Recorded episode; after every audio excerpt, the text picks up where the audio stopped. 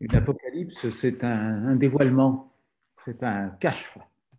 C'est un moment où le sens caché des choses apparaît, où la signification du temps écoulé euh, se manifeste.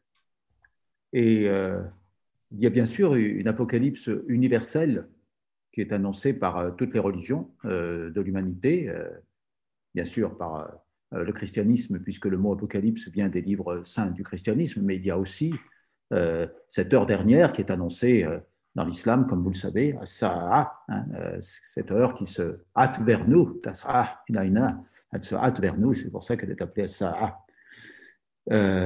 donc il y a cette apocalypse universelle, mais il y a aussi des petites apocalypses, plus petites, des petits cycles dans le grand cycle de la manifestation. Il y a des apocalypses civilisationnelles. Et il y a enfin notre apocalypse personnelle, la seule dont nous sommes euh, absolument sûrs, enfin nous sommes sûrs que nous la vivrons, même nous ne savons pas si nous vivrons assez longtemps pour euh, constater l'apocalypse civilisationnelle ou bien sûr l'apocalypse universelle, mais nous sommes sûrs que nous euh, subirons l'apocalypse personnelle au moment de notre mort. Donc ces trois apocalypses sont le sujet de cette connaissance de l'eschatologie, hein, euh, les fins dernières des choses, pourquoi les choses sont ce qu'elles sont. la vérité se dévoile à la fin, par ce cache cet apocalypse. Et le Coran est un livre profondément apocalyptique, puisqu'il explique pourquoi les choses sont ce qu'elles sont, pourquoi Dieu a créé le monde, pourquoi Dieu a créé l'humanité, pourquoi euh, Dieu a envoyé la succession des prophètes.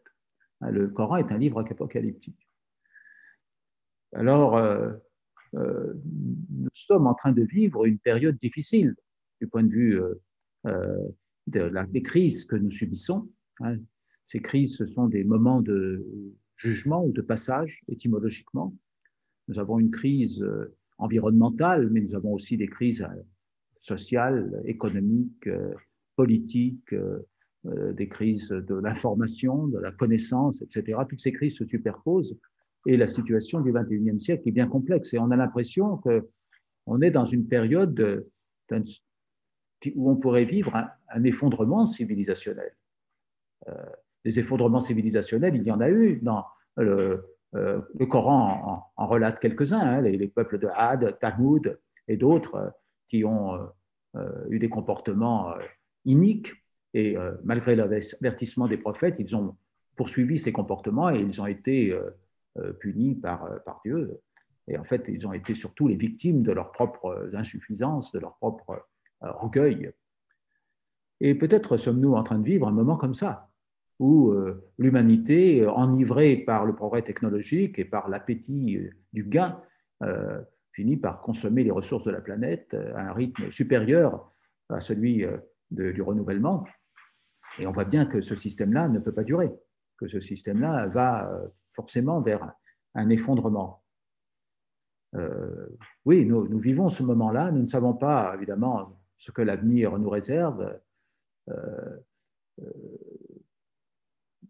un grand maître musulman d'origine occidentale, René Guénon, chez Abdelwahid Yahya, a parlé beaucoup de cette fin des temps, euh, de ce passage euh, dans un autre cycle. Et euh, nous ne savons pas comment ce passage se, produira, mais nous devons faire comme si le monde devait durer toujours et essayer de faciliter le passage d'un cycle à l'autre, parce que nous ne pouvons pas avoir une attitude de catastrophiste, nous devons être lucides, mais en même temps travailler pour l'avenir. Et c'est pour ça qu'il faut planter euh, un arbre, même si, euh, si on a la bouture dans la main, même si l'eschatologie arrive, si l'heure dernière sonne, eh bien, il faut quand même planter l'arbre, hein, dit le, fameux hadith sur le sujet. Et on doit continuer à, avoir des enfants, à, les éduquer, on doit euh, continuer à faire des bonnes actions, on doit continuer à vivre parce que ça ne nous appartient pas. L'eschatologie est entre les mains d'Allah. Et il faut résister euh, aux deux tendances euh, opposées qui ne sont évidemment euh, pas des tendances spirituelles. D'un côté, l'optimisme de ceux qui disent on verra bien, tout va s'arranger, pas de problème, on, va revenir vers la vie d'avant, on pourra continuer à consommer. Non, hein, il faut changer. La vie spirituelle, ça a été expliqué pendant une heure là déjà, c'est le changement, c'est aller vers Dieu, c'est la tauba, hein, c'est le, le, retournement de l'attention euh, depuis le monde vers, vers Dieu. Hein. Donc on doit changer. On ne peut pas continuer comme avant. Donc l'optimisme n'est pas de saison. Et le pessimisme non plus, hein, parce qu'évidemment, il y a euh, la tendance à dire nous sommes tous fichus, le monde s'effondre, euh, à, quoi bon vivre, à quoi bon continuer à, avoir des enfants, à, planter des arbres, tout doit s'effondrer, je, je, suis dans le désespoir. Non, ça, ce n'est pas une attitude spirituelle non plus, bien sûr. Hein on doit être lucide. Et la lucidité spirituelle consiste à lire les signes des temps, qui sont des signes d'Allah, parce qu'Allah nous parle à travers le monde, à travers les signes, comme ça a été dit par Eric.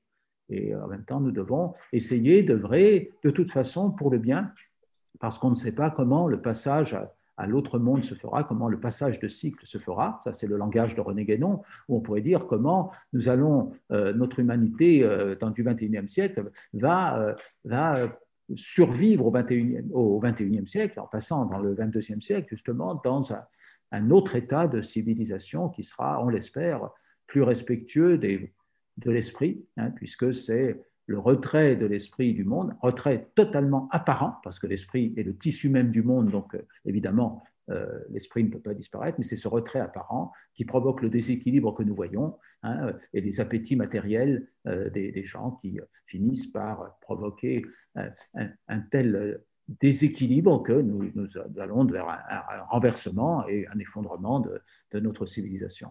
Alors voilà notre attitude, une attitude lucide et en même temps essayons de résister aux phénomènes d'obscurantisme, de, superstition, de folie collective, qu'il pourrait euh, être dans le, messianisme, parce que l'enseignement de, l'islam, mais aussi euh, du christianisme et sous une autre forme du judaïsme, de l'hindouisme, du bouddhisme, etc., c'est que ces événements euh, se feront avec la présence de Saïdona Isa, notre Seigneur Jésus, sur lui la paix, euh, qui est évidemment la figure de l'intériorité de l'esprit, hein, euh, celui qui manifeste l'esprit d'Allah, puisqu'il est Ruh Allah, il est l'esprit d'Allah, hein, euh, un esprit d'Allah. et Sayyidun Aïssa viendra à la, à la fin des temps pour réunir tous les croyants de toutes les religions. Alors, on ne sait pas ce que ça veut dire et il faut surtout se garder d'avoir une interprétation trop euh, euh, fermé ou littéraliste euh, de cet événement majeur. Hein. Personne ne sait ce que ça signifie, mais ce qu'on sait en revanche, c'est que cet événement spirituel que tous les croyants attendent sera précédé de, faux messies qui se succéderont des, euh, hein, des, des, faux messies, des messies trompeurs qui n'arrêteront pas de se succéder. Et on voit effectivement beaucoup de gens qui viennent proposer des recettes, euh, des recettes euh, pour euh, les derniers temps, mais qui sont en fait des, charlatans. Hein. Donc soyons prudents vis-à-vis du messianisme. L'attente du Messie, ce n'est pas le messianisme. Le messianisme, c'est une caricature de l'attente véritable du Messie, quand tous les croyants arriveront à adorer Dieu en esprit et vérité, comme dit le Christ dans les évangiles, en esprit et vérité. Alors attention au messianisme.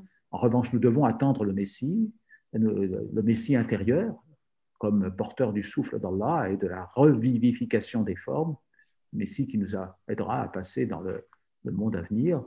Et euh, il ne faut pas trop, euh, de toute façon, essayer de spéculer sur ces questions-là puisque personne ne connaît ni le jour ni l'heure. Hein, et euh, Jibril, salam, interrogeant le prophète sur le sujet, salam, bah, le prophète n'en sait pas plus que Jibril sur la façon dont ces choses-là se dérouleront. C'est un mystère qui est auprès d'Allah, c'est le mystère du, renversement du monde, du retournement du monde, de la fin d'un cycle du démarrage d'un autre cycle. Euh, tous ces événements euh, étant euh, les symboles aussi de notre propre petite eschatologie personnelle et de l'accueil de, notre propre Messie, en quelque sorte, qui est l'esprit en, nous qui, qui doit nous, nous, nous transformer et, et, nous accompagner dans notre périple à la dans, dans l'autre monde. Alors, pas d'inquiétude à avoir, au contraire, il faut avoir une grande confiance entre les mains d'Allah. Et la, petite pandémie que nous venons de vivre est un peu une illustration, un, signe avant-coureur de ce que seront les tribulations de la fin des temps. Donc, euh, voilà, c'est un moment de muraqaba, de muhasaba, hein, un moment de concentration sur nous-mêmes, sur nous-mêmes, un moment où on, peut faire le point et euh, il faut en profiter. Euh, pour essayer de changer un peu, de s'améliorer, de se rapprocher d'en bas.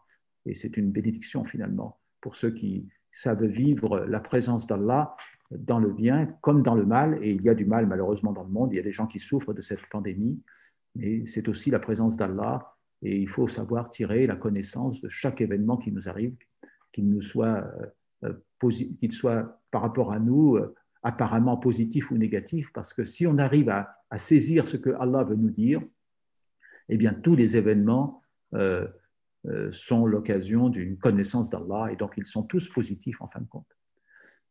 Voilà.